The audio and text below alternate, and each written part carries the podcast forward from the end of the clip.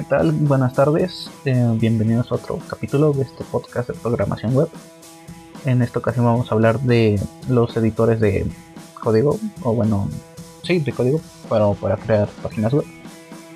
Ah, en, los cuales tenemos varios lenguajes, por ejemplo HTML, que es el más común, el más famoso, y el más utilizado para páginas web. Ah, editores de código de este, de este lenguaje que, es lo que vamos a explicar a lo largo de este podcast. Uh, primero que nada va a explicarnos su punto de vista eh, y sus características nuestro compañero Uriel. Bueno, para empezar vamos a saber bien qué es un editor HTML. Un editor de HTML se utiliza para escribir la base de un sitio web y si bien cualquier editor de texto puede hacer este trabajo, pero esto no significa que tengas que hacerlo eh, sin ningún tipo de ayuda, ya que las funciones adicionales como la comprobación de errores y un editor más intuitivo en general, son cosas que pueden facilitarte la vida significativamente. Eh, a esto me refiero a que los fundamentos de los editores de HTML son los mismos. Te ayudan a escribir código, resaltando la, sintaxis, insertando elementos y estructuras HTML de uso común y ofreciendo un autocomplementado. Eh, el texto se utiliza un editor HTML y también se puede traducir a otros lenguajes como CSS, XML o JavaScript. Pero como lo sabemos, no todas las cosas están hechas de la misma manera. Entonces algunos editores pues pueden ser más fáciles de usar, mientras que otros brindan mayor funcionalidad que otros. Y bueno, una vez ya sabiendo que es un editor de HTML, yo les voy a hablar de uno que a mi parecer es uno de los mejores para computadora. Este se llama Sublime Text. Eh, Sublime es otro excelente editor de HTML, ya que como les comentábamos, eh, mis compañeros les van a poder hablar de muchos más, ya sea de computadora o de dispositivo móvil. Eh, bueno, Sublime está creado por una empresa con sede en Sydney y este software se encuentra en la categoría de Freemium. Freemium que significa que puedes usar Sublime de forma gratuita, pero debes comprar la licencia para poder disfrutar de todas las funciones. bueno, Sublime ofrece muy buen soporte para garantizar que el programa se actualice constantemente y los usuarios puedan agregar plugins creados por la comunidad o crear los propios mismos de ellos. Creemos que al usar la versión gratuita de Sublime es más que suficiente, pero sin embargo, si crees que necesitas más funciones, puedes obtener la licencia más adelante. Y la verdad es de que la licencia sale un poco cara, entonces es por eso que la versión gratuita para mí la versión gratuita es más que suficiente. Eh, una de las características de Sublime eh, es compatible con la API de Python, ya que le permite al plugin eh, expandir su funcionalidad predeterminada y también puede realizar edición simultánea, es decir, puede realizar varios cambios en muchas áreas seleccionadas al mismo tiempo. como les voy a comentar, yo les hablé sobre Sublime Text, uno de los mejores editores de HTML a mi parecer para computadora. Por mi parte sería todo.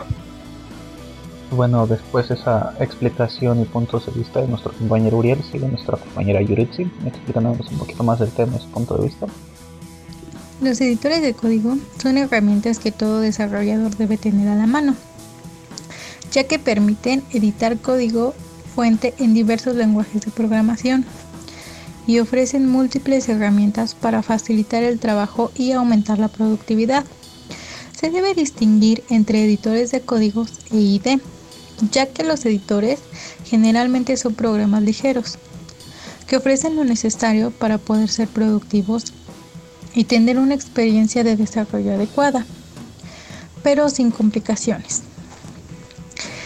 Y Aclarando lo que es un editor de código, les voy a hablar del editor Visual Studio Code, que es un editor de código que funciona muy bien y tiene mucha compatibilidad con muchos lenguajes y firewalls.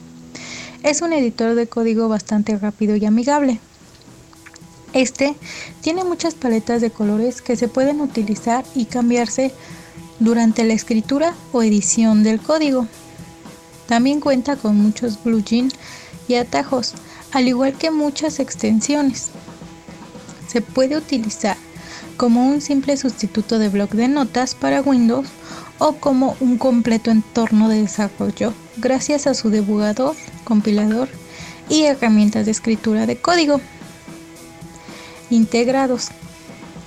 Es una herramienta demasiado flexible y reduce el tiempo de búsqueda de procedimientos y funciones entre archivos, además de hacer una revisión de sintaxis marcándolas de manera que se puedan depurar fácilmente, por lo que es un editor de código bastante completo, ayuda a completar el código y hacer que sea más fácil editar o crear un código.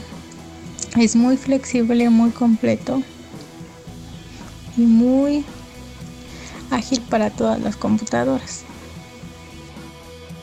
Bien, ahora que nos ha explicado sus puntos de vista y sus características de sus programas y todo eso a nuestra compañera Yuritsi, le toca el turno de hablar a nuestro compañero Alejandro. Eh, ¿Qué nos tienes que decir? ¿Qué nos puedes explicar?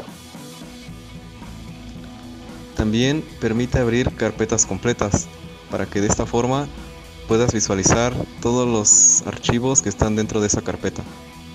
O permite crear espacios de trabajo en donde puedes incluir distintos archivos.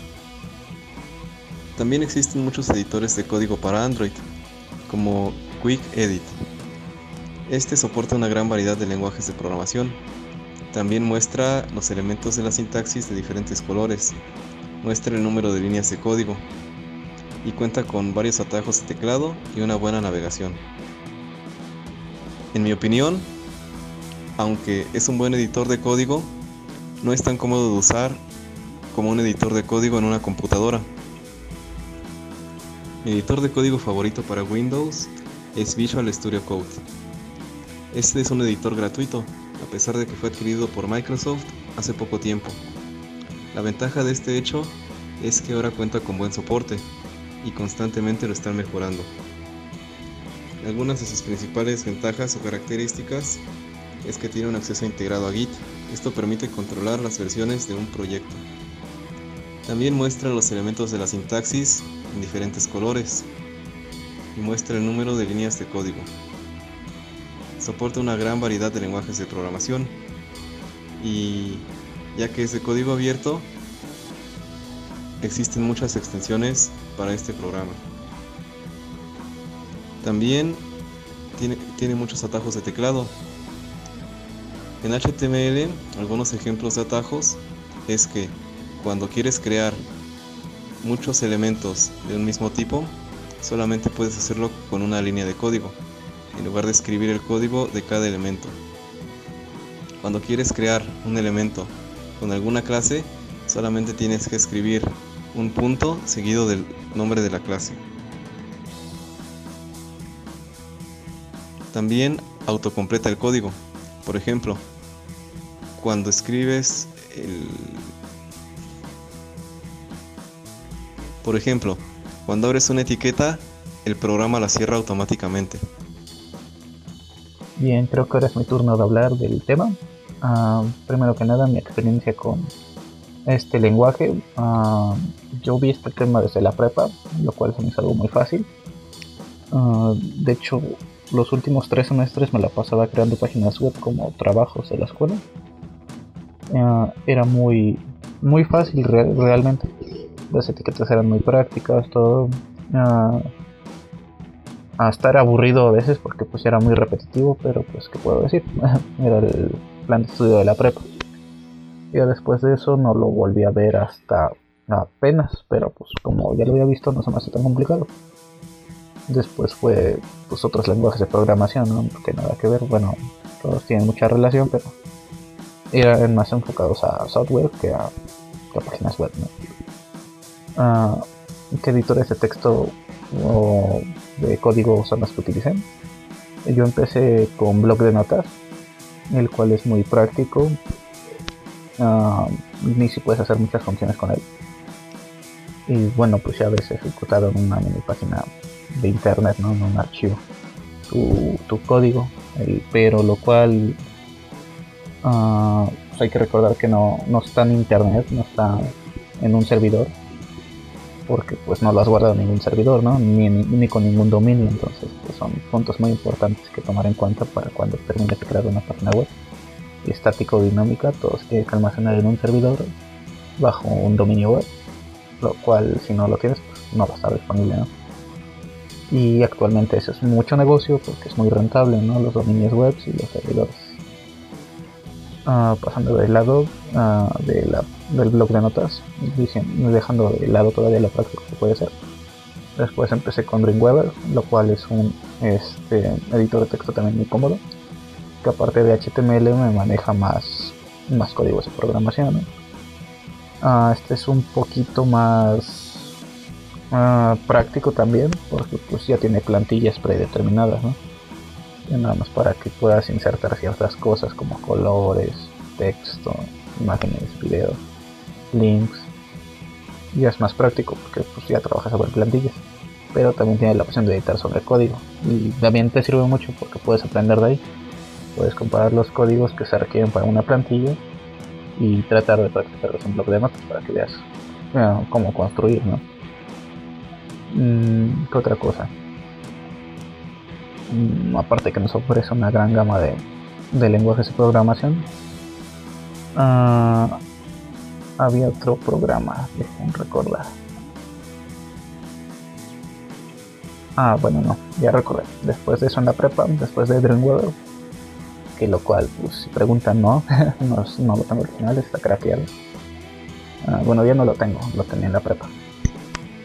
Eh, después de eso empecé a utilizar una página de internet con plantillas predeterminadas para una página web. Y eso fue como el proyecto final de la escuela de quinto semestre, me parece, de la prepa. De ahí en fuera, pues sí fue muy. Bueno, no sé, no me convenció mucho ese semestre porque yo quería ver mi página visualizada, ¿no? Ya por iniciativa propia, pues investigué sobre servidores web de, de almacenamiento gratuito para poder subir mi página y las rentas gratuitas de dominio, ¿no? No había conseguido un dominio por tres años gratis. Y bueno, ya hace bastante tiempo que salí de la prepa, entonces ya no está disponible, ya mi página web ya no existe. La había creado de un local, ¿no? Y si existe, bueno, es en el local, ya sabes, el típico proyecto que te dejan en la, prepa de, una empresa, ¿no? Pues si lo lleva a cabo y control de página web, pero pues ya no existe creo que por mi parte, por la de mis compañeros, esto sería todo por este podcast. Nos vemos el siguiente capítulo. No sé con qué tema se le ocurra dejarnos el maestro. Esperemos no sea algo muy extenso. y esperemos les haya divertido. O al menos hayan aprendido algo nuevo. Hasta la próxima.